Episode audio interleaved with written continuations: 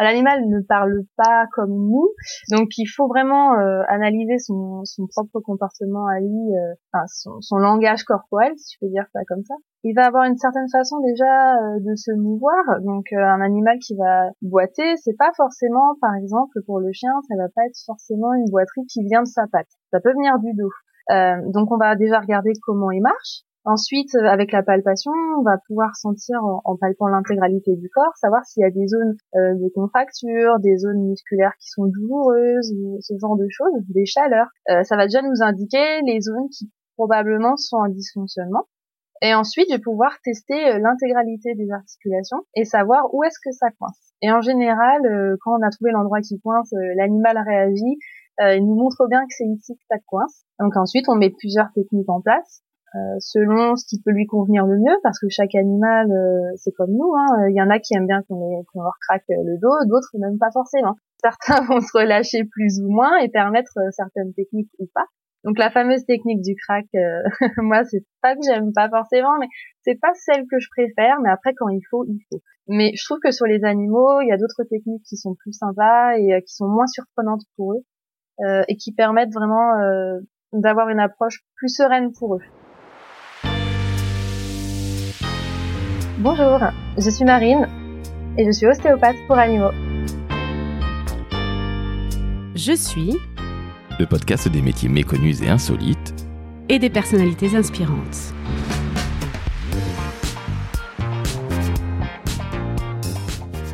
Salut Marine. Salut Laurent. Comment ça va? Ça va, un petit peu pressé quand même. Alors, je te rassure, tu n'as absolument pas à être stressé parce que aujourd'hui, Marine, primo, je tiens à te remercier d'avoir accepté mon invitation au podcast Je suis qui parle des métiers insolites et qui sortent du lot et cela tombe très bien puisque Marine, tu es ostéopathe pour animaux. Alors, un ostéopathe, on sait à peu près ce que c'est, mais je vais te demander quand même de définir un petit peu l'ostéopathie. Et pour animaux, on a bien compris que c'était pas pour les êtres humains, mais Allez, j'arrête de parler. Est-ce que tu peux me dire ce que c'est qu'un ostéopathe pour animaux, s'il te plaît? Alors, tout d'abord, bah, merci à toi de t'intéresser à ce métier parce que c'est vrai que c'est pas forcément encore euh, énormément connu. Beaucoup de gens s'interrogent quand on parle d'ostéopathie animale. Donc, euh, beaucoup de gens ont déjà testé l'ostéopathie pour eux. Euh, l'ostéopathie, c'est une médecine qui, qui se veut holistique, donc il y a une approche globale avec une approche qui est manuelle et non invasive où le but c'est de rechercher finalement les restrictions de mobilité qu'il peut y avoir dans l'ensemble du corps. Donc on va redonner de la mobilité là où il en manque. Pour les animaux ensuite, euh, en fait c'est le même, même fonctionnement que pour l'homme. Chaque animal va avoir euh, différents dysfonctionnements en fonction de sa discipline sportive, en fonction de son espèce. On va retrouver des choses euh, plus propres à certaines espèces. Et comme pour nous, ils peuvent avoir des mots comme nous on pourrait avoir. ça peut être des maux de ventre, ça peut être des problèmes urinaires, ça peut être euh, des blocages au niveau du dos, toutes ces choses-là, on peut les retrouver chez toutes les espèces et on peut leur apporter du bien-être à ce niveau-là. Donc Marine, si j'ai bien compris, lorsque un animal, que ce soit un cheval, un chat, un chien, parce que tu vas nous dire après sur quel genre d'animaux tu interviens, lorsqu'un animal a un petit peu de mal à bouger, a des problèmes de mobilité, je vais y arriver, c'est toi qui vas le soigner en le manipulant, c'est bien ça? Globalement, oui, c'est ça si en fait euh, on va avoir des animaux qui peuvent avoir des boiteries, qui peuvent avoir des douleurs euh, du dos, des douleurs, je sais pas, cervicales.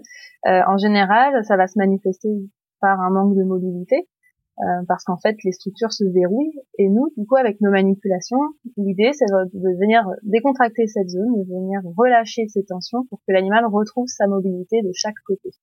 Merci beaucoup Marine d'avoir présenté l'ostéopathie animale, c'est extrêmement clair désormais, mais alors on va être maintenant beaucoup plus concret si je puis dire.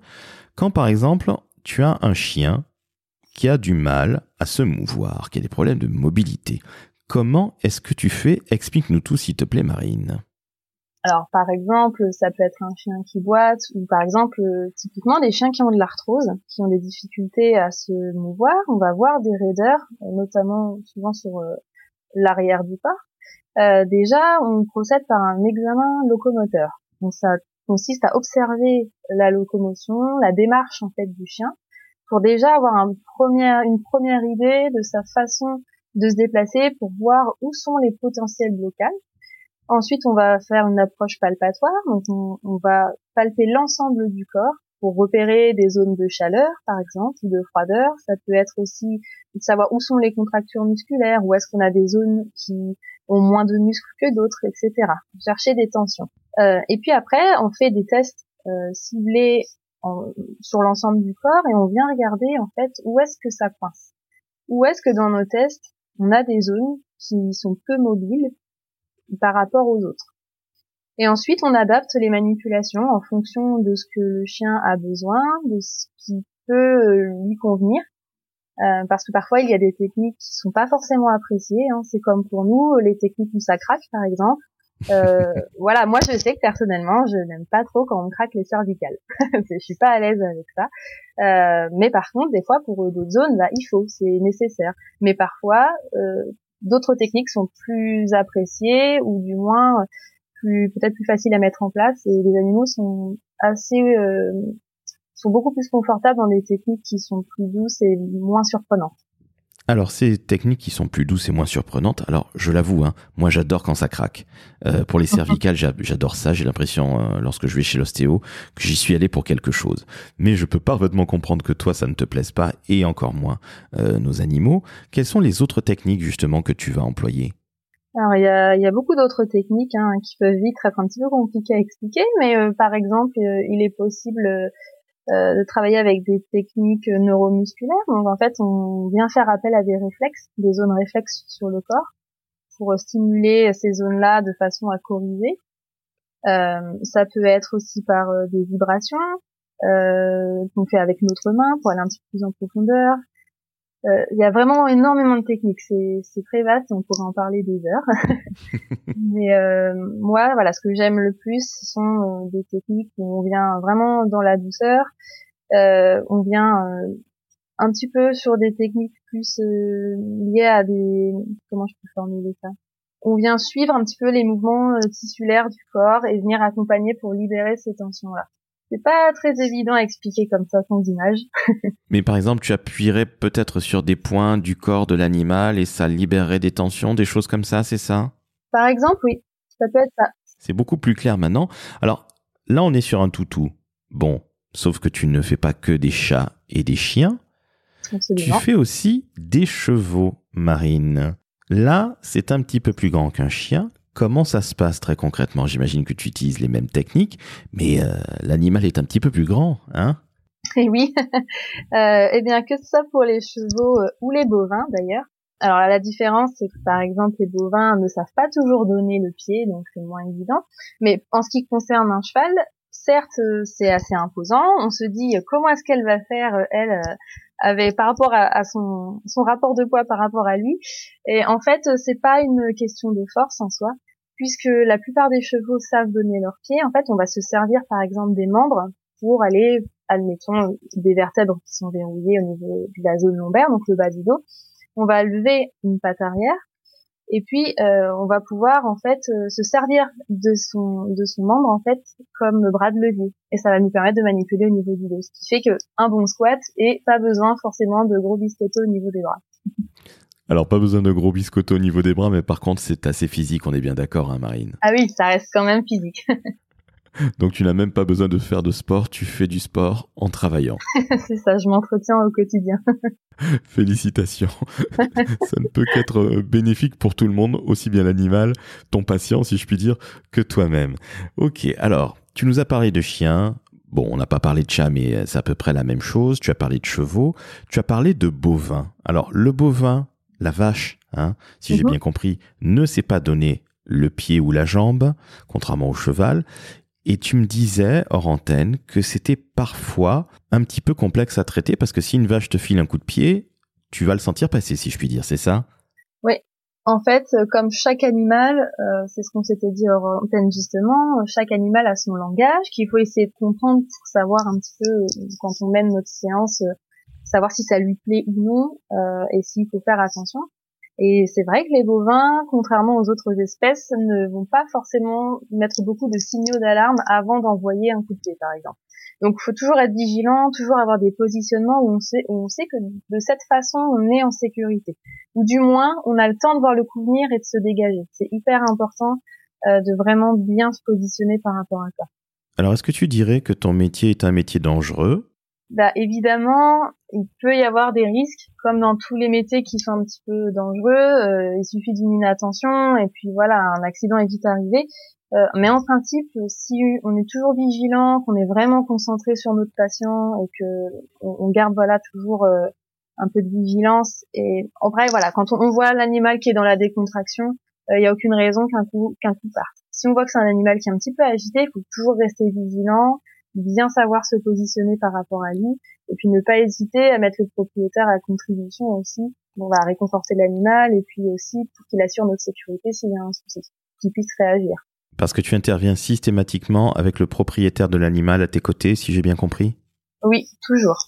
Entendu, donc ça rassure tout le monde au final, l'animal, le propriétaire et quelque part toi aussi. Oui, c'est ça, exactement. Alors maintenant une petite question, comment tu en es arrivé à ça? Parce que ok, euh, manipuler les bovins, les chats, les chiens, les chevaux. Dit comme ça, c'est superbe. Et tu parles au passage très très bien de ton métier. On sent que tu es passionné. Je tiens à te le dire, Marine, et je t'en remercie. C'est très tout à fait sincère de ma part. Mais comment t'en es arrivé à ça? Parce que à la base, si j'ai bien compris, tu étais plutôt parti pour être kiné. Oui, c'est ça, exactement. En fait, j'ai bon bah voilà, hein. comme tous les passionnés d'animaux, j'ai voulu euh, travailler dans le milieu animalier, mais pour moi, il n'y avait pas beaucoup d'opportunités qui s'offraient à moi. Vétérinaire, ça ne m'intéressait pas parce que tout ce qui était chirurgical, pas du tout mon truc. Et puis, euh, bon voilà, il n'y a pas énormément de, de métiers en milieu animalier. Euh, et le côté euh, soin, euh, tout ce qui va être manuel, j'adore. C'est quelque chose qui me, j'aime beaucoup tout ce qui va être travail avec les mains et encore plus quand il s'agit de soins. Je trouve ça vraiment passionnant de se dire que avec nos mains, on peut apporter un réel bien-être en fait à autrui. Euh, d'autant plus que les animaux sont très réceptifs et ils ont ils partagent énormément je trouve. Et euh, en fait voilà j'ai à la base j'étais partie sur de la kiné parce que je m'étais dit que je pouvais retrouver ce côté euh, soins et thérapie manuelle.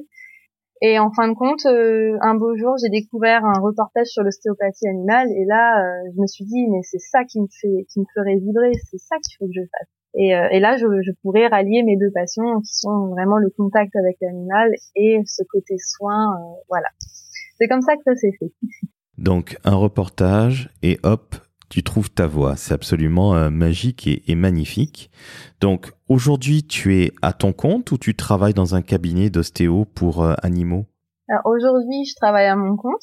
donc, je suis toute seule et je me déplace à domicile dès qu'il y a besoin, donc euh, aux écuries, au domicile des propriétaires. Mais euh, c'est vrai qu'à long terme, euh, j'aimerais beaucoup pouvoir avoir un cabinet et ce serait vraiment génial. Un cabinet d'ostéo pour animaux, comment comment ça se passe? Parce que si on t'amène un cheval, c'est pas la même chose que quand on t'amène un toutou ou un chat dans, sa, ah son petit panier. Alors, effectivement, ce serait plutôt pour les petits animaux, parce que bah, les grands, évidemment, on peut pas les sortir de leur environnement comme ça. Bien sûr. Mais euh, ça serait vraiment, euh, j'aimerais beaucoup faire ça, même quitte à avoir un cabinet aussi qui soit, qui fasse participer d'autres professions euh, autour de l'animal, hein, comme un petit pôle de santé, euh, comme on trouve en médecine humaine. je trouve que c'est toujours plus riche de pouvoir échanger avec les autres professions et on peut encore mieux encadrer notre patient quand on a la vie de tout le monde. Donc, ce serait super, c'est un super projet. Oh ben, je mets ma main à couper, vu ton enthousiasme et vu ton dynamisme, que cela arrivera dans moins de cinq ans. Attention, je ne suis pas médium. Hein. Et j'ai pas les numéros du loto. Euh, je te recontacterai hein, si ça n'arrive pas dans 5 ans. Mon Dieu, quelle pression tu me mets là sur le dos, Marine. Euh, tu parles des patients comme si c'était des êtres humains. Évidemment, on a bien compris que ce sont des, des animaux. Tu me disais que certains animaux étaient très réceptifs, certains plus que d'autres. Tu ressens les choses, toi, avec les animaux? Tu arrives à communiquer avec eux? Alors, c'est un petit peu complexe comme question, parce que ça dépend ce qu'on entend par euh, communiquer. Ça va dépendre de certains animaux. Par exemple, les chats sont assez réceptifs. Euh, on sent quand on pose nos mains sur eux, euh, il se passe quelque chose qui va pas être pareil avec d'autres animaux. Euh, c'est difficile à décrire, mais on sent que quand on est bien, bien connecté à lui et que voilà, qu'il a compris qu'on était là pour l'aider, qu'on n'est pas là pour le contraindre, parce que bien évidemment, un chat, il faut trouver le filon pour qu'il soit d'accord, parce que s'il a pas envie, il s'en va, on peut pas le contraindre. Donc on est obligé euh, moi, j'ai beaucoup appris avec les chats dans, dans mon métier parce que du coup, je n'ai pas le choix, je n'ai pas d'autre choix que de m'adapter à eux et de trouver euh, qu'est-ce qui peut convenir à cet animal-là. Et donc, du coup, une fois que on a vraiment trouvé ce climat de confiance. On a réussi à, lui faire comprendre qu'on était là pour lui et que tout va bien aller. Euh, et là, il se passe ce que je trouve magique dans mon métier, c'est que là, il nous donne tout à ce moment-là. Il nous laisse tout faire et euh, il nous dit, en fait, il y a toujours un moment où ils vont dire ah non ça, ça j'aime pas trop, va ailleurs ou fais autre chose. Et, euh, et je trouve ça génial en fait parce que finalement, euh, il nous guide vraiment dans, dans le soin qu'on amène et je trouve ça vraiment fascinant. Et puis à l'inverse, on a aussi d'autres animaux où on voit parfois que c'est plus de l'ordre émotionnel, qu'il y a quelque chose qui... On sent que dans le corps ça va, parce que par exemple un animal très stressé, ça se sent. Quand on, touche le corps d'un animal stressé, il est tendu, il y a de la tension. C'est une tension qui est particulière, c'est pas c'est pas comme une dysfonction ostéopathique où on sent une grosse tension musculaire. C'est vraiment quelque chose de global on peut sentir voilà un animal qui peut-être se sent triste ou se sent pas bien. C'est des choses qu'on arrive à, à, capter. Et en général, en en parlant avec le propriétaire, euh, souvent il va nous dire bah oui c'est vrai, je le trouve un peu calme en ce moment ou euh, effectivement il s'est passé quelque chose il y a tant de jours, tant de semaines. Et, euh, et c'est, je trouve ça super de pouvoir avoir accès à ces choses-là. C'est moi ça me fascine. Tu parlais à l'instant même du propriétaire. Est-ce que il t'arrive par moment de devoir rassurer le propriétaire quand tu vas intervenir sur son animal? Ah oui, complètement. Par exemple, des fois, euh, on peut avoir justement des propriétaires qui n'ont pas forcément eu une bonne expérience avec un ostéopathe, par exemple, euh, mais qui voient que pour les animaux, ça leur fait du bien, qu'ils veulent quand même tenter. Et on se rend compte parfois que l'animal est stressé parce que le propriétaire eh est stressé. Bien sûr. Euh, et donc, et c'est vrai, il y a vraiment un lien où ils communiquent l'un et l'autre leurs propres émotions. Hein. Donc, souvent, ça arrive qu'on doive d'abord gérer le propriétaire, le rassurer, le conforter, pour que l'animal se détende. Et on voit que quand le propriétaire relâche la pression, l'animal suit le mouvement. Donc, euh, il faut gérer l'humain. Il faut savoir gérer l'humain, mais c'est comme tout finalement. Hein. C'est un petit peu comme euh, une maman ou un papa qui amène son enfant chez un chez un médecin, chez un pédiatre, et il faut savoir aussi parfois pour euh, le professionnel de santé gérer le grand, si je puis dire. Et donc là, tu confirmes également pour le propriétaire de l'animal.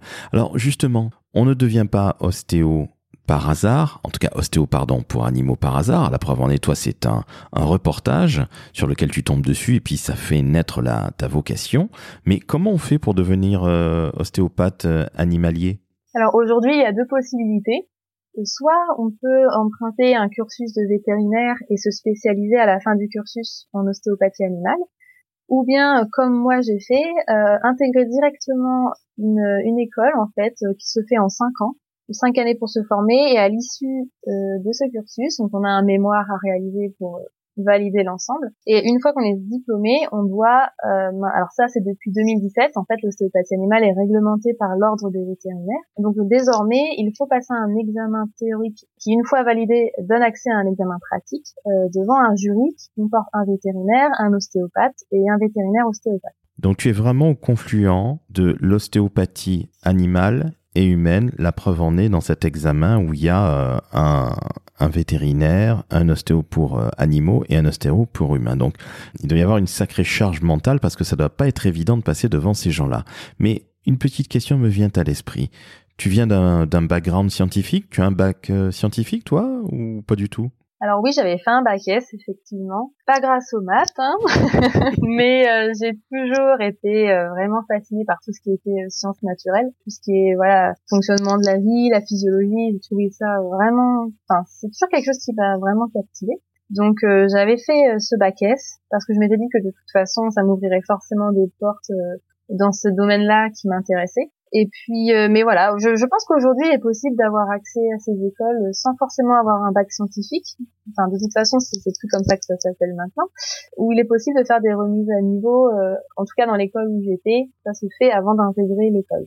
Mais tu vas, entre guillemets, manger beaucoup, beaucoup, beaucoup d'anatomie animale, évidemment. Ah oui, oui, oui, oui. Pendant déjà les trois premières années, euh, ce sont énormément de cours sur l'anatomie et la physiologie, puisque c'est la base de notre métier. Bien sûr. Donc, euh, oui, c'est vrai que bah il faut être calé sur ces sujets-là, mais en même temps c'est important hein, parce qu'une bonne pratique repose sur une bonne théorie. Et euh, effectivement, euh, il y a beaucoup de matières puisqu'il faut apprendre euh, tout ce qui va de l'ordre de la pathologie pour du coup les diverses espèces, les pathologies les plus communes, comment elles sont prises en charge, leur l'anatomie, la physiologie, l'approche, euh, et puis à côté de ça, tout ce qui va être la culture. Par exemple, dans le milieu du cheval, il faut connaître un petit peu quand même les disciplines, savoir comment ça fonctionne, comment comment un cheval de course, par exemple, est entraîné. Euh, voilà, c'est dans les grandes lignes, mais ça permet après nous aussi d'orienter euh, la rééducation qu'on va donner aux propriétaires, de savoir aussi orienter notre soin, de pouvoir comprendre parfois d'où vient la cause du dysfonctionnement. Donc voilà, ça, demande des connaissances très très globales et assez pointues. On parlait d'anatomie, de physiologie, mais on est bien d'accord qu'un chat ne ressemble pas nécessairement à un cheval. Pour autant, si j'ai bien compris, il y a quand même pas mal de choses assez communes, c'est bien ça? Oui, heureusement pour nous, il y a quand même euh, l'ensemble des mammifères qui sont quadripèdes, donc quand même de grosses euh, similitudes dans leur anatomie. Donc effectivement, il y a bien sûr des détails, euh, il va y avoir des choses qui sont différentes et qu'il faut connaître pour chaque espèce. Mais globalement, la structure reste quand même la même. Heureusement, ça facilite un petit peu la tâche parce que s'il y avait une anatomie très différente entre chaque, ce serait vraiment compliqué. Oui, ce qui amènerait certainement euh, des personnes à se spécialiser dans tel ou tel type d'animal. Euh, J'ai une petite question, Marine, qui est ô combien essentielle à, à, mes yeux et aussi pour nos auditrices et auditeurs. Quel conseil tu donnerais à quelqu'un qui veut se lancer dans ton très très beau métier? Il faut s'accrocher. Il faut s'accrocher parce que c'est sûr que c'est pas évident. Euh, il y a beaucoup de choses à emmagasiner, mais voilà, il faut se dire que ce sont des choses qui sont essentielles pour bien comprendre le métier et, et après pouvoir s'épanouir. Et sur le moment, on se rend pas toujours compte euh, quand on est vraiment la tête dans les bouquins, on se dit mais ça sert à quoi de savoir tout ça Et puis en fait, euh, une fois sur le terrain, on se dit bon sang, j'ai bien fait d'apprendre ce truc-là parce qu'aujourd'hui j'en ai besoin et je comprends pourquoi j'en ai besoin. Donc il faut être être persévérant et faire ça avec passion ce métier a tellement à offrir. Euh, moi, je m'épanouis dans mon quotidien et je vois des choses euh, magnifiques avec les animaux. Il y a des résultats aussi parfois qui sont très surprenants. On ne sait pas toujours euh, ce que ça va pouvoir donner et on est surpris d'avoir des, des super résultats. Et moi, c'est un métier vraiment qui me passionne. Il faut s'accrocher et après c'est vraiment génial. Une fois qu'on a toutes les clés en main, on s'épanouit et il y a tellement de choses à faire. Alors justement, ce sera d'ailleurs ma dernière question, Marine. Qu'est-ce que tu préfères aujourd'hui dans ton métier? Ce que j'aime énormément, évidemment, c'est le contact avec les animaux. Je trouve ça fascinant de, de pouvoir communiquer entre guillemets euh, vraiment juste avec le toucher. C'est on échange euh, des informations rien qu'avec ça.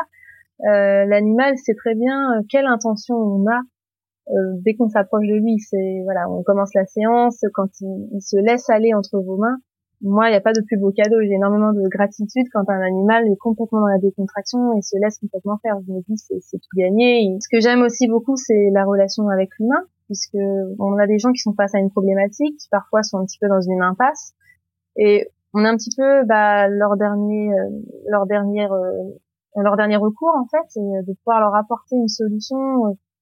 Euh, quand des fois, voilà, on a on a un résultat qui est surprenant et qu'on voit à quel point le propriétaire est heureux de retrouver son animal, euh, de, voilà, de pouvoir leur permettre de revivre des choses à eux deux comme avant, euh, de pouvoir faire ce trait d'union.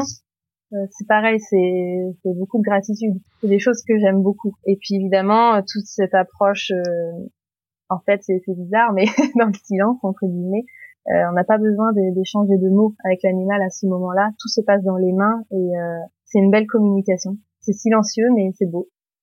Ça se vit avec le cœur. Eh ben écoute, merci à toi Marine. Tu parles encore une fois très très bien de ton métier d'ostéopathe animalier ou animalière, je ne sais pas comment on dit, bref, ostéopathe pour animaux.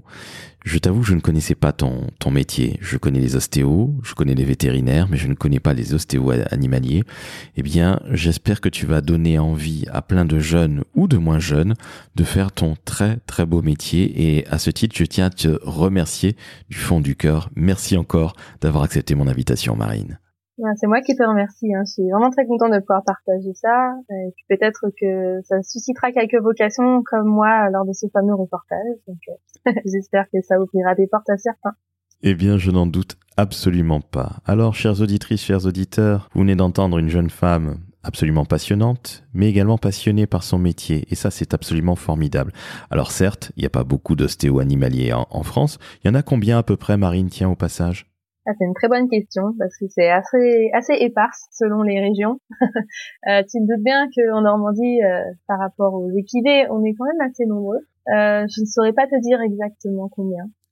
c'est, on n'est pas encore tous répertoriés, donc c'est difficile à dire. Ah, il n'y a peut-être pas encore un ordre des ostéopathes animaliers, peut-être. Non, pas du tout. On, dépend de l'ordre des vétérinaires pour le moment, et justement avec ce fameux examen, petit à petit, on avance sur le nombre d'ostéopathes. Donc voilà, chères auditrices, chers auditeurs, il n'y a pas encore un ordre des ostéos animaliers, ils sont encore sous l'ordre des vétérinaires, mais ça ne vous empêchera, je l'espère pas du tout, d'embrasser cette très très belle carrière.